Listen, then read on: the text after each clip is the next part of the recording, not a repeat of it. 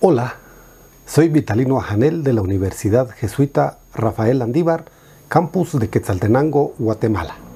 En este episodio hablaremos de las causas históricas de la muerte de Jesús, entre las que se incluyen las causas políticas, sociales y religiosas. El contenido de este tema está extractado de textos escritos por José Antonio Pagola, José María Castillo, Ignacio Ellacuría y Sergio Armstrong. Como siempre le invito para que se quede hasta el final. Comencemos. De Jesús a Cristo. Conociendo al Jesús histórico para llegar a proclamar al, Cristo, de la fe.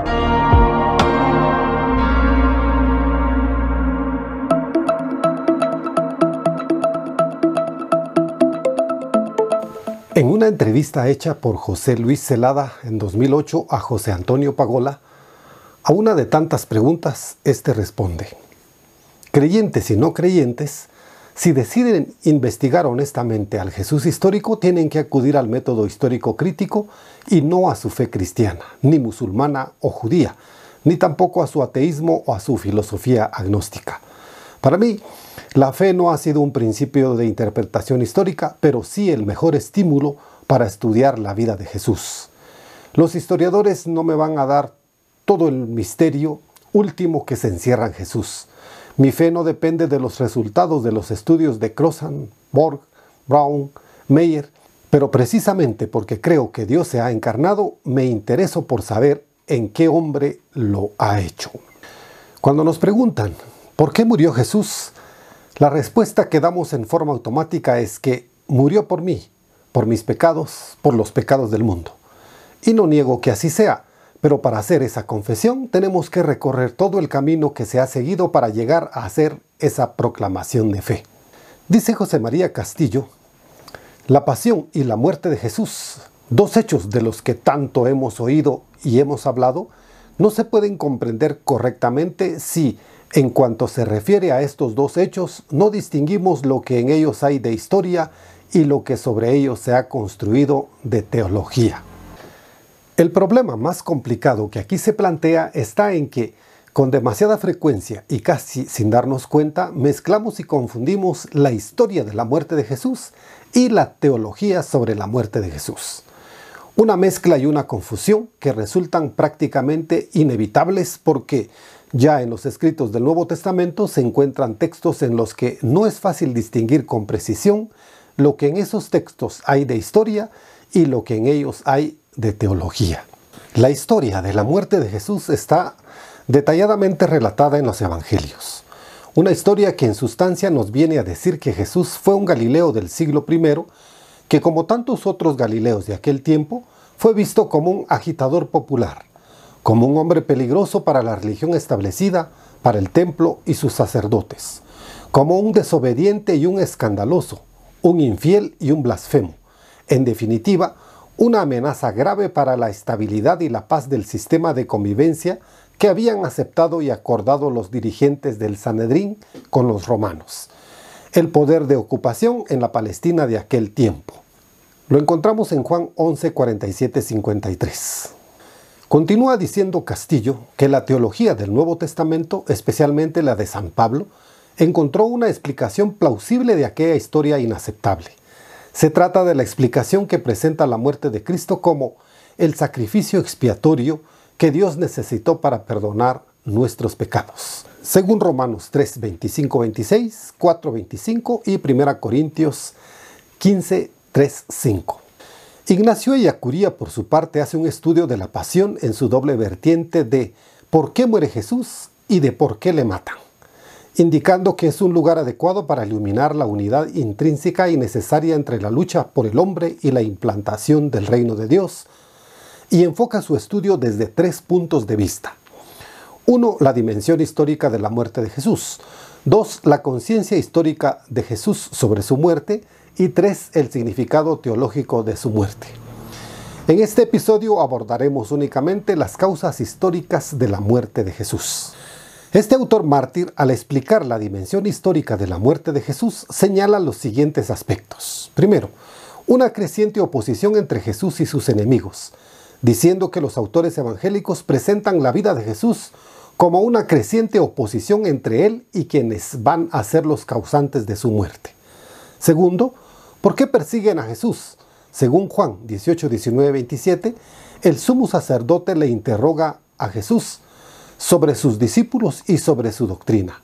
Se trataría, por tanto, de un problema de ortodoxia, pero tras este primer plano de la ortodoxia aparece el de sus seguidores, esto es, el de un movimiento que ha cobrado fuerza y frente al cual no tienen control los dominantes oficiales de la situación religiosa oficial.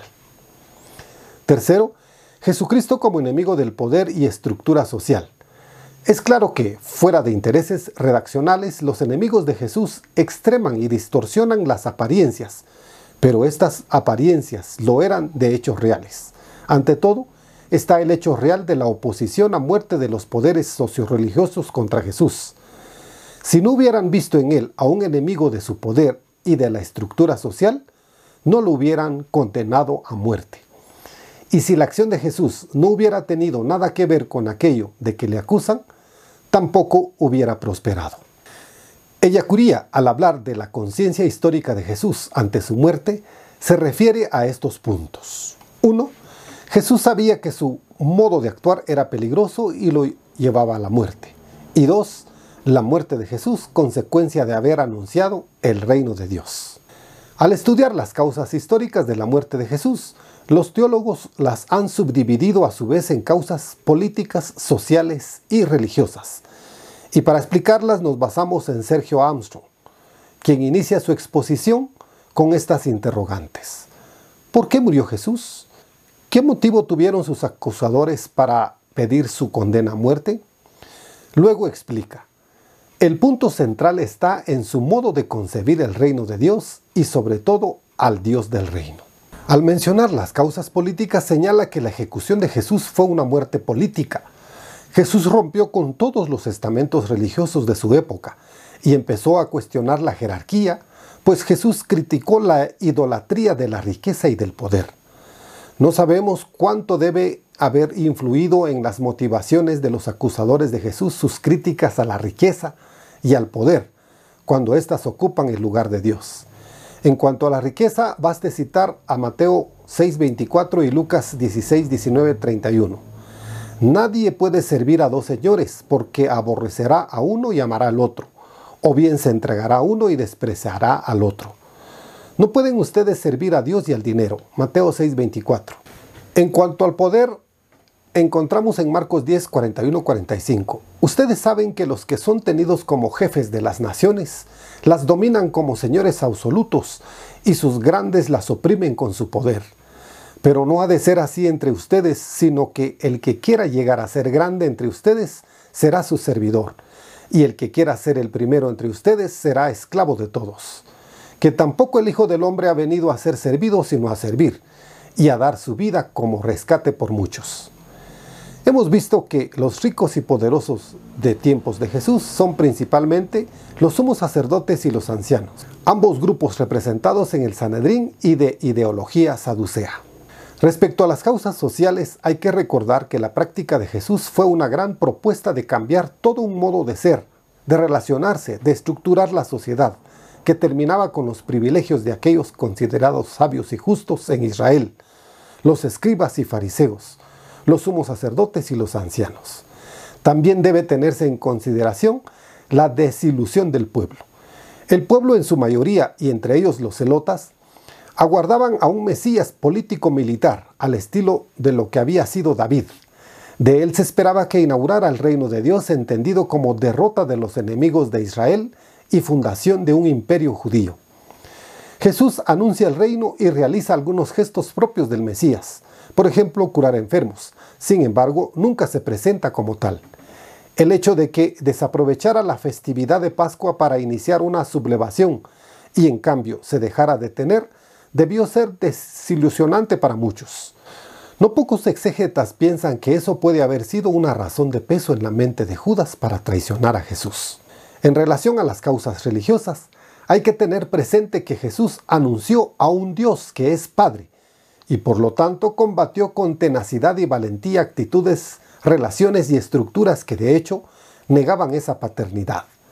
No olvidar que Jesús cuestionó la religiosidad legalista de tipo farisaico. Si Dios es realmente un Padre, entonces el modo legalista de relacionarse con Él no reconoce ese carácter. Cuando esa religiosidad se impone a los demás, se consigue hombres que viven en el miedo, cansados y oprimidos por el yugo de la ley. Ver Mateo 11, 28, 30. Comprendió de otro modo la distinción entre pureza e impureza. Jesús realiza un desplazamiento de la distinción entre puro e impuro hacia el corazón del hombre, en donde se da el amor y el desamor. Las normas de pureza ocupaban un lugar central en el culto del templo y que los escribas y fariseos habían ido aplicando en todos los aspectos de la vida cotidiana y establecían una fuerte discriminación. Tenemos varios ejemplos en los evangelios en los que Jesús transgrede esta norma. En Marcos 1, 40-42, Jesús cura a un leproso y le toca, haciéndose impuro también él. En el caso de la mujer con derrame de sangre de Marcos 5, 25, 34, sucede algo parecido. Esta vez es una impura quien toca a Jesús contagiándolo de su impureza. Pero no por ello Jesús se autolimita y dice a la mujer, vete en paz, tu fe te ha salvado. Jesús entra en contacto también con algunos paganos, impuros por excelencia, como es el caso de una mujer cananea cuya hija cura, Mateo 15, 28, y a la que alaba su fe, contraponiéndola a la débil y escasa de su pueblo. Mateo 15, 28, 8, 10, 13, 58. Tampoco hay que olvidar que Jesús purificó el templo. Con el tiempo, el templo de Jerusalén había ido perdiendo en gran medida su sentido original, de ser lugar de la presencia de Dios y símbolo de comunión, para convertirse en sitio de marginación y discriminación. Estaba gestionado por las familias de los sumos sacerdotes que habían hecho de él una fuente de lucro personal. Había en él un ruidoso comercio de animales para el sacrificio en el patio de los gentiles. Según los cuatro evangelios, Jesús atacó abiertamente este sistema que constituía un insulto a Dios y a su reinado. En el templo, Yahvé aparecía como un Dios de opresión y de muerte en vez de ser el Señor de la libertad y de la vida. Cuando llegaron a Jerusalén, Jesús entró en el templo y comenzó a echar a los que vendían y compraban en el templo. Tumbó las mesas de los que cambiaban dinero y los puestos de los que vendían palomas, y no permitía que nadie pasara por el templo llevando cosas. Luego se puso a enseñar diciéndoles, no está escrito, mi casa será casa de oración para todos los pueblos. Isaías 56, Ustedes, sin embargo, la han convertido en cueva de ladrones. Los jefes de los sacerdotes y los maestros de la ley se enteraron y buscaban el modo de acabar con Jesús porque le tenían miedo, ya que toda la gente estaba asombrada de su enseñanza. Marcos 11, 15, 18. Se puede advertir también que en el proceso en su contra se acusa a Jesús de haber hablado en contra del templo.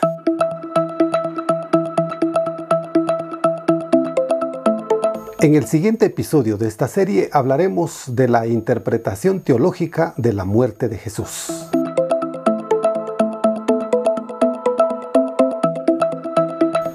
Muchas gracias por su atención y no olvidemos que debemos conocer al Jesús histórico para llegar a proclamar al Cristo de la fe, con razón, sin fanatismos ni fundamentalismos. Hasta el próximo episodio. De Jesús a Cristo. Conociendo al Jesús histórico para llegar a proclamar al Cristo, de la fe.